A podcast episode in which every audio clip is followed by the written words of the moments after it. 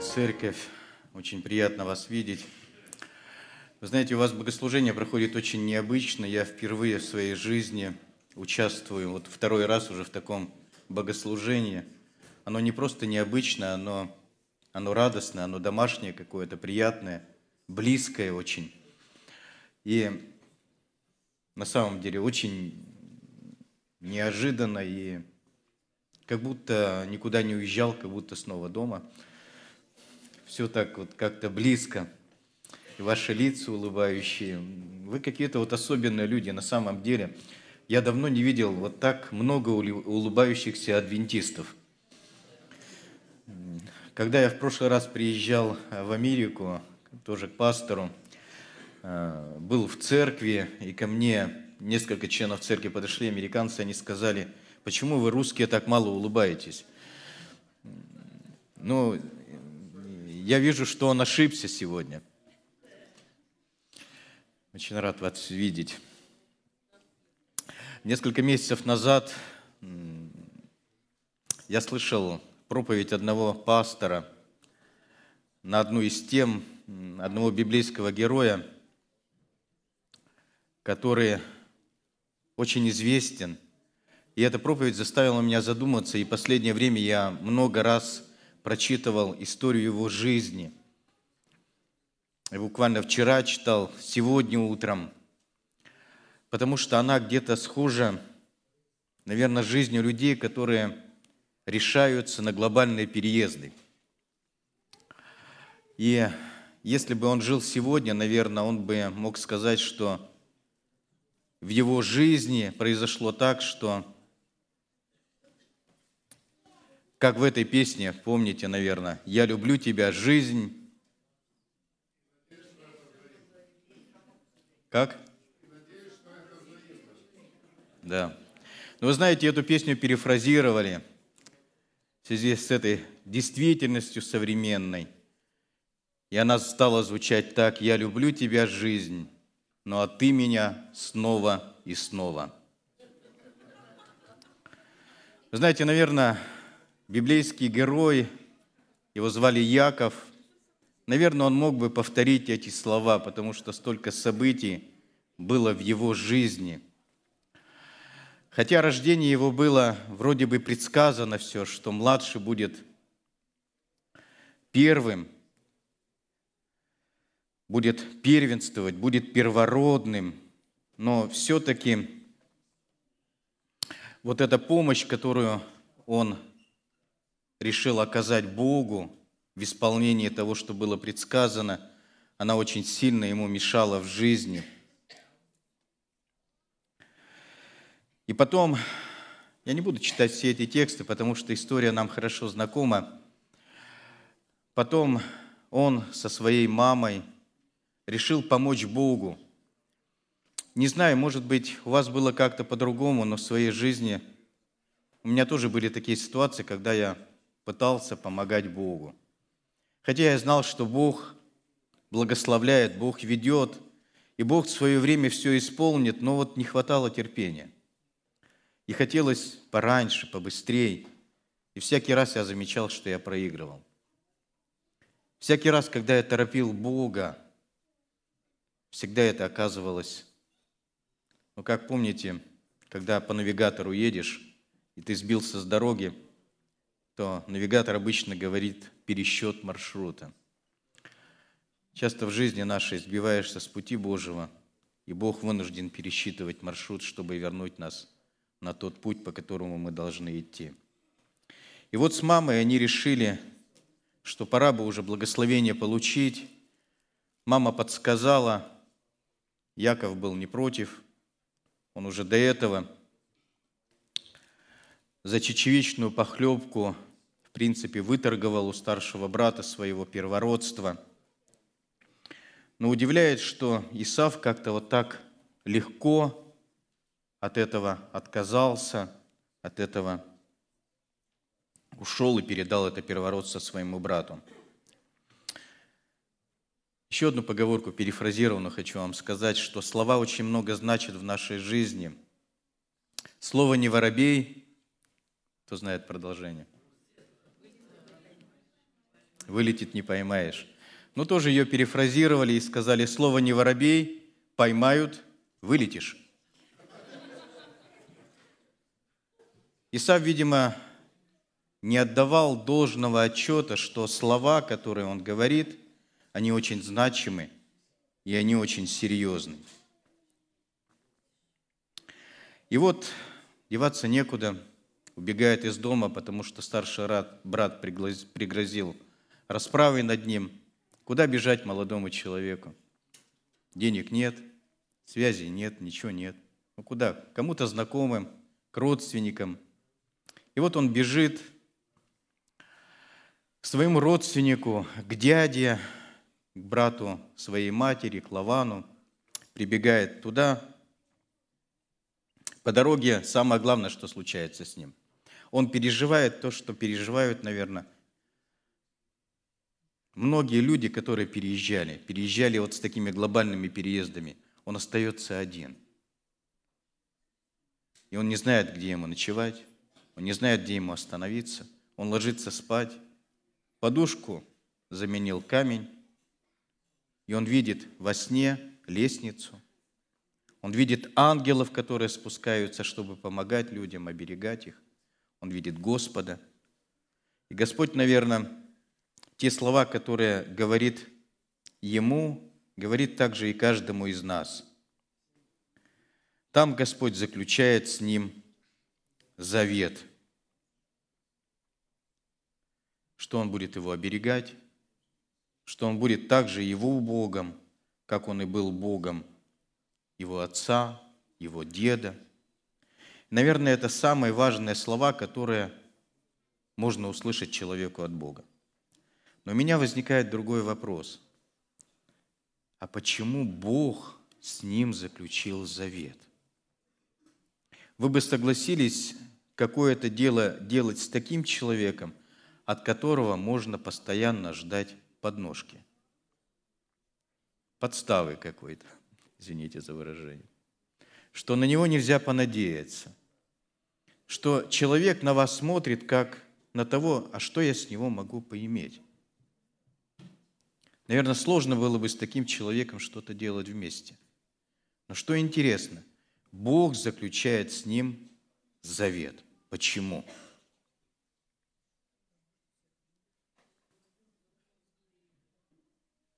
Я думаю, мы сейчас ниже чуть-чуть рассмотрим. Дальше он приходит к Лавану. И вот там встречается он с Рахиль.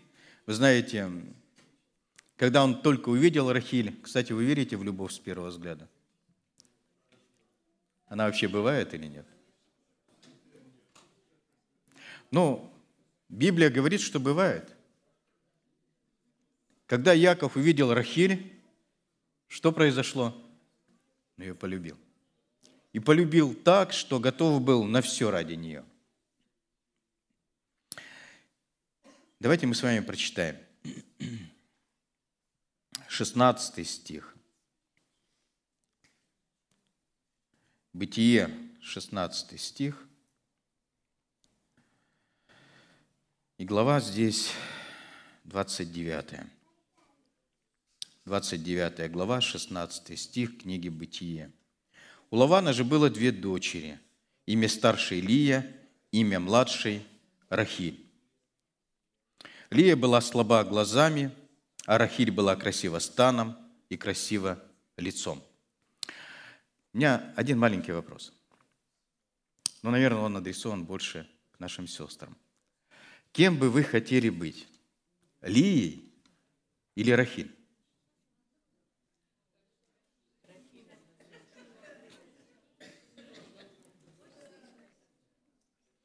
Вы знаете, наверное, это хорошо, когда девушки, женщины выглядят красиво, и это, это прекрасно. Действительно, Библия сообщает, что вот две дочери, но они разные, они разные. Одна была слаба глазами, вторая была красива, в которую Яков влюбился. Но вы знаете, с красотой бывают тоже проблемы – когда девушка красивая, говорят, что самый лучший друг, знаете кто? Кто? Бриллианты. Ну, это да, это я слышал. Это что-то по-русски, да. Но я слышал и другое, что самый лучший друг – это зеркало. Обычно с другом проводят больше всего времени. Я помню, старая песня тоже вот из нашей России. Екатерина Семенова еще в 90-х годах пела песню такую. Подруги замужем давно, а я о принце все мечтаю. Его я видела в кино, а в жизни как найти не знаю. Чтоб не пил, не курил и цветы всегда дарил, в дом зарплату отдавал, тещу мамой называл. Был к футболу равнодушен, а в компанию не скучен, и к тому же, чтобы он и красив был, и умен. Знаете, очень многие говорят, что вот чем красивей, тем сложнее на ней жениться. Ну, братья говорят. Вот не подъедешь, говорят. Вот 20 лет ей не подъедешь, 30 не подъедешь, 40 тоже не подъедешь. Вот проблема. Но что интересно, э, хорошо, что у нас сейчас есть разные переводы Библии. На русском языке есть перевод Кулакова. Мы прочитали, что Лия была слаба глазами. Переводе Кулакова написано, что у Лии был... Кого-то есть перевод?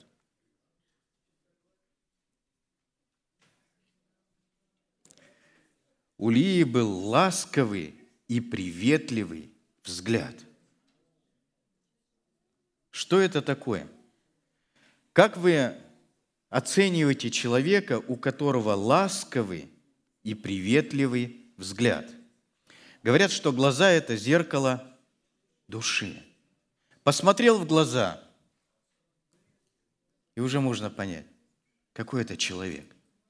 У нее были такие глаза, что вот сама доброта идет, нежность из глаз идет.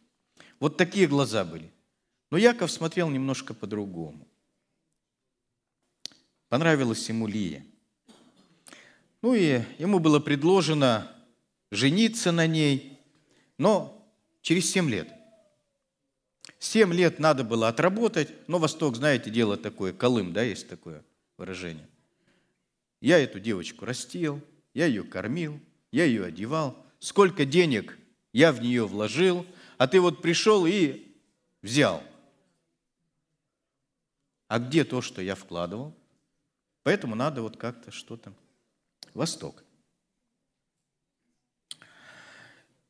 И, конечно, Яков согласился и служил семь лет. И вот семь лет проходит, Яков подходит к Лавану, он говорит, семь лет прошло. Все, наконец-то, дай мне уже жену. Я семь лет честно, верой и правдой служил – работал на тебя, все делал, все, что нужно. Теперь время пришло. Лаван говорит, хорошо, без проблем. Слово мужчины сказал, сделал. Ну, в общем, назначают, помните вы, свадьбу, свадьбу отыграли. Ну и потом первая брачная ночь, отправляют их отдельно в шатер – ну, конечно, непонятно, в каком состоянии он туда пришел, в этот шатер, что он там ничего не разглядел. Ну, говорят, южная ночь темная, да. Но на самом деле, кто был на юге, тот знает, очень темно. Солнце зашло, ничего не видно. Ну, может быть, такая ночь была. Предположим, что была такая. Ну, оказались одни, ну, наверное, может быть, не стоит много фантазировать, но, наверное, много слов хороших сказал Яков – Думал, что Рахиль. Лия это все выслушала, шепотом говорила, наверное, чтобы по голосу не узнал. Утром проснулся, солнце встало, увидел. Ну, наверное, сложно представить, в каком виде и как он оттуда выбегал вообще. Прибегает к Лавану, он говорит, что ты со мной сделал? И Лаван ему говорит, интересно так. Он говорит, знаешь, у нас так не принято. У нас не принято, чтобы младшая дочь вперед старшей выходила.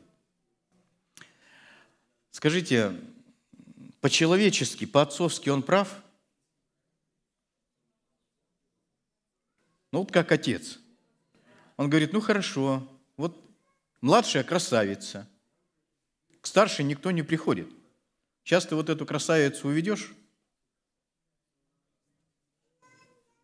а ей что делать? Я уже старый, скоро состарюсь. Может быть, не станет меня скоро. Как она жить будет? По-человечески можно понять? Как отца. Он переживал за своих дочерей. Ну и взаимоотношения, конечно, интересно очень. Яков прибегает и говорит Лавану, ты зачем меня обманул? Вопрос, кто это говорит?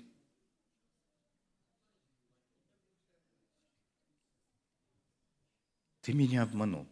У них вообще, наверное, непростые отношения такие были. Не так давно я услышал историю, которая была еще в Советском Союзе, верующей семье, в нашей такой верующей семье. Э, была семья, был тесть, и дочь вышла замуж. Ну, так как не было жилья у мужа своего, они жили в доме у тестя. Ну, вы знаете, правду говорят, библейский принцип надо выполнять всегда, что молодые должны жить отдельно. Потому что, ну, трудности возникают, бытовые трудности, всякие такие. Но вот у них как-то не получалось, и они продолжали жить с отцом. И отец не взлюбил зятя. Вот бывает такое в жизни. Ну вот и тут не так он сел, это не так сделал, вот все не так. И настолько устал зять, что они с женой договорились с его дочерью и сбежали из дома. Убежали куда-то в Сибирь далеко. Но тогда не было телефонов, не было интернета – и он долгое время не мог их просто найти. Сначала думал, что они ушли на какое-то короткое время, день, два, три проходит. Но нет, месяц прошел, нет.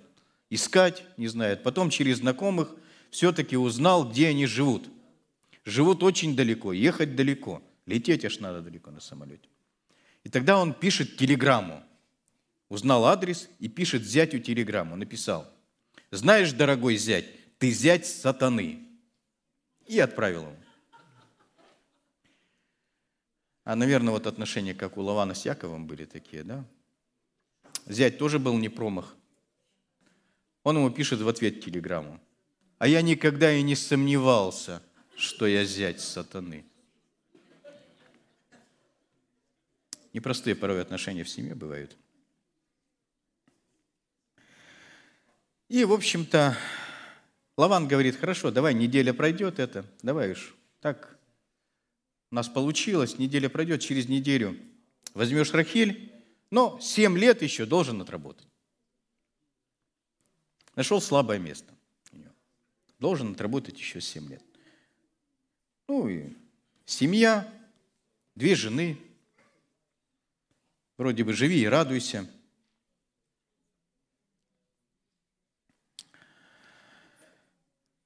И дал Лаван служанку свою Валу также, служанки дочери своей Рахили. Любил Рахиль больше, нежели Лию, и служил у него еще семь других лет. Господь узрел, что Лия была нелюбима, и отверз утробу ее, а Рахиль была неплодна. Лия зачала и родила сына, нарекла ему имя Рувим, потому что она сказала, «Господь презрел на мое бедствие, ибо теперь будет любить меня муж мой». И зачала опять и родила сына, и сказала, Господь услышал, что я нелюбима, и дал мне из всего, и нарекла ему имя Симеон. Зачала еще и родила сына, и сказала, теперь-то прилепится ко мне муж мой, ибо я родила ему трех сынов, от всего наречено ему Левий, и еще зачала я родила сына, и сказала, теперь-то я восхвалю Господа, посему нарекла ему имя Иуда и перестала рождать. 30 глава, 1 стих. «И увидела Рахиль, что она не рождает детей Якову, и позавидовала Рахиль сестре своей. Скажите, какая черта описывается характера у Рахиль? Когда она видит, что у сестры что-то лучше, она начинает завидовать. Я прочитал, что у Сократа когда-то спросили, что нужно для идеального брака. Он сказал, муж должен быть глухим, а жена слепой.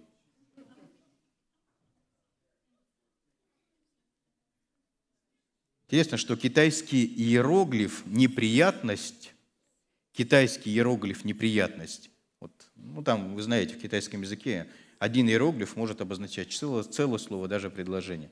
Так вот, китайский иероглиф «неприятность» пишется как две женщины под одной крышей. Неприятность. И она продолжает говорить Якову, Яков, дай мне детей, а если не так, я умираю.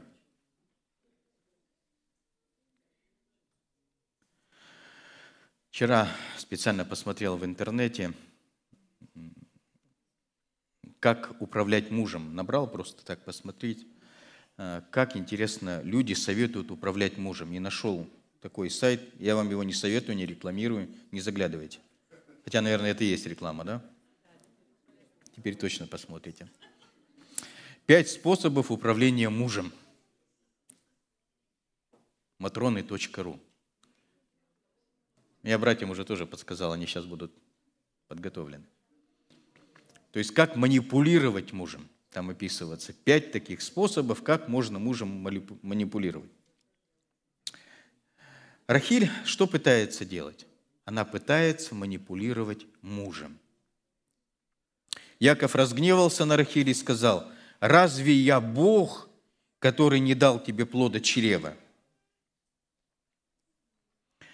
Знаете, в семьях очень часто происходит, что бывает очень много упреков, заслуженных, незаслуженных. Но упрек такое дело, что он ничего полезного не приносит. Э, сегодня руководителем Заокской академии является Борис Протасевич. Когда-то он был у нас в гостях, и он рассказывал такую историю, что у них в церкви был Э, были евреи, которые рассказывали, что их ребенок ходил в музыкальную школу и учился в этой музыкальной школе. И в эту же музыкальную школу мама приводила мальчика, еврея, учиться играть на скрипке. Он говорит, бездарь неимоверная. Когда он начинал играть на скрипке, там музыкальная школа разбегалась просто. И все задавали один и тот же вопрос, зачем она его сюда приводит. Но самое интересное, когда он выходил с музыкальной школы, она стояла около дверей и, встречая его, говорила, «О, мой великий музыкант!» Там, говорит, все проходили, застрелиться можно. Но она его встречает, «Мой великий музыкант». Вы знаете, кто он? один из лучших музыкантов мира сегодня. Человек, ребенок, который вообще ничего не умел делать. Но мама его встречала и говорила, ты мой великий музыкант. Какой вырастет ребенок, если ему говорит, да ты бездарь, тебе хоть скрипку, хоть балалайку, да хоть что тебе дай кол на голове чеши. Упреки ничего не решают.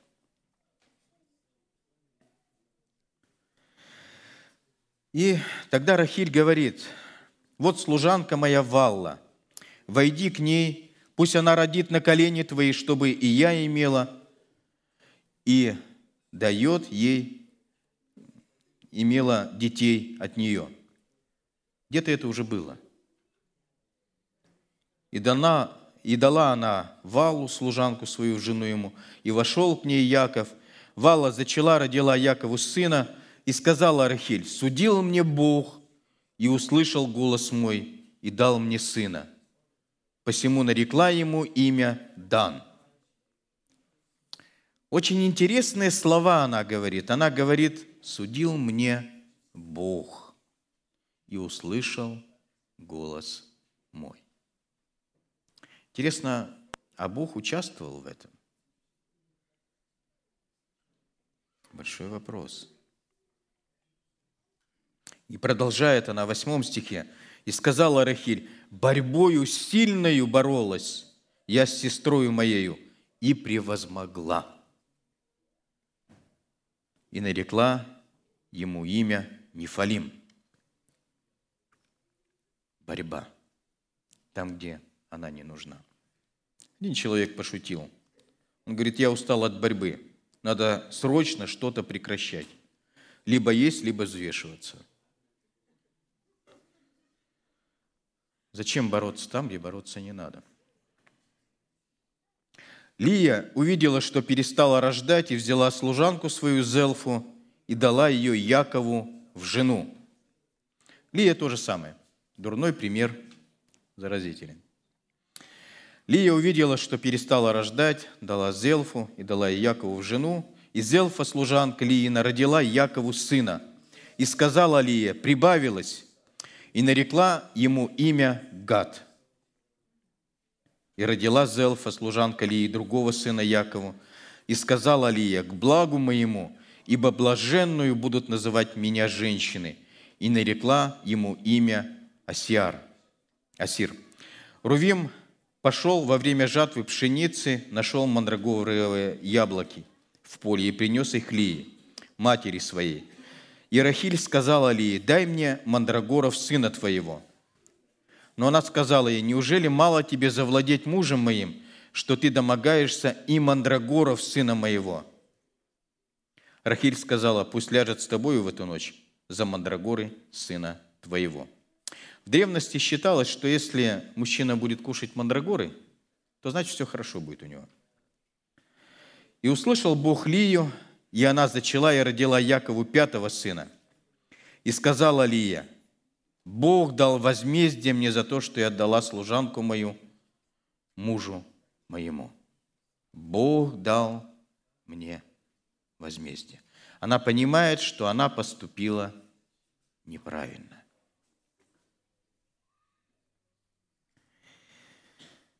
и нарекла ему имя Исахар.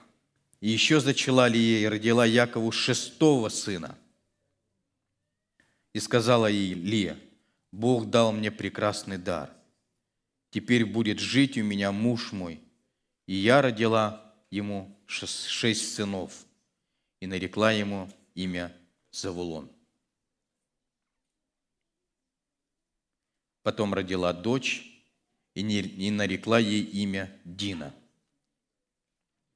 И вспомнил Бог о Рахиле, и услышал ее Бог, и отверз утробу ее, и она зачала и родила сына, и сказала, «Снял Бог позор мой».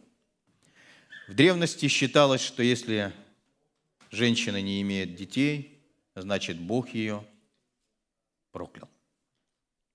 Это было неправильное понимание –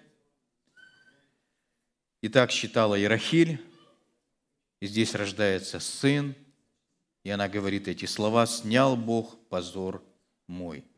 И нарекла ему имя Иосиф, сказав, «Господь даст мне и другого сына».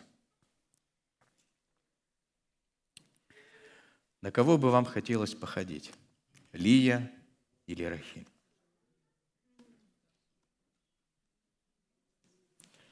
Но если из двух выборов только один, третьего нет.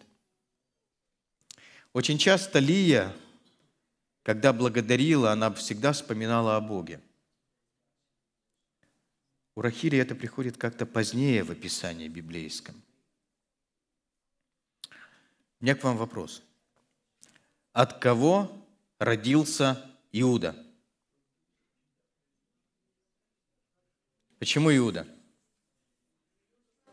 Лев из колена Иудина. Это о ком речь? По какой родословной будет рожден Христос? Рахили или Лии? Иуда родился от Лии. Вопрос, почему? Почему нет любимой Рахиль? Ведь по логике Яков любил Рахиль. Иуда, по сути, должен был родиться от Рахили. почему он рождается от Лии.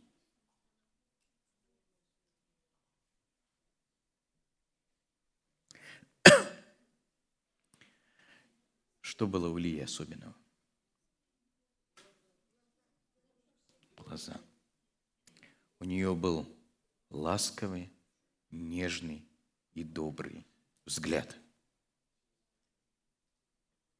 Душа ее и характер была доброй. Якова 4 глава 6 стих.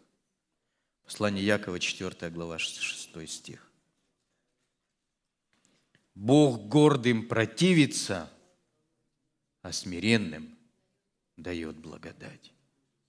Бог противится гордым людям. Бог ничего общего не хочет иметь с гордыми людьми, а смиренным дает благодать. Для Господа очень важно, какие у нас глаза. Красота, красота приходящая и уходящая. какие у нас глаза. Именно через Лию в наш мир пришел Спаситель, у которого добрые, ласковые и нежные глаза.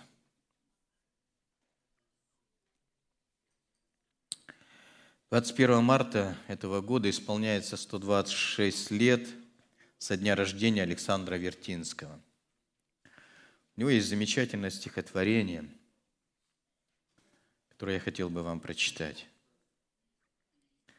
«Я всегда был за тех, кому горше и хуже. Я всегда был за тех, кому жить тяжело, а искусство мое, как мороз даже лужи, превращало порой в голубое стекло. Я люблю и я любил и люблю этот бренный и тленный, равнодушный уже остывающий мир и сады голубые кудрявой вселенной, и высоких надзвездиях синий эфир. Трубочист, перепачканный черную сажей. Землекоп из горы, добывающий мел, жил я странную жизнью моих персонажей, только собственной жизнью пожить не успел. И меняя легко свои роли и гримы, растворяясь в печали и жизни чужой, я свою проиграл, но зато серафимы в смертный час прилетят за моей душой. Христос, казалось бы, свою жизнь проиграл. Но на самом деле это была величайшая победа. И глаза Иисуса Христа, они всегда были добрые и нежные, которые привлекали и привлекают к Нему многих и многих людей, в том числе и нас с вами. В заключение я хочу повторить эту фразу. Для Господа нашего Иисуса Христа очень важно, какой у тебя ласковый и добрый взгляд. Аминь.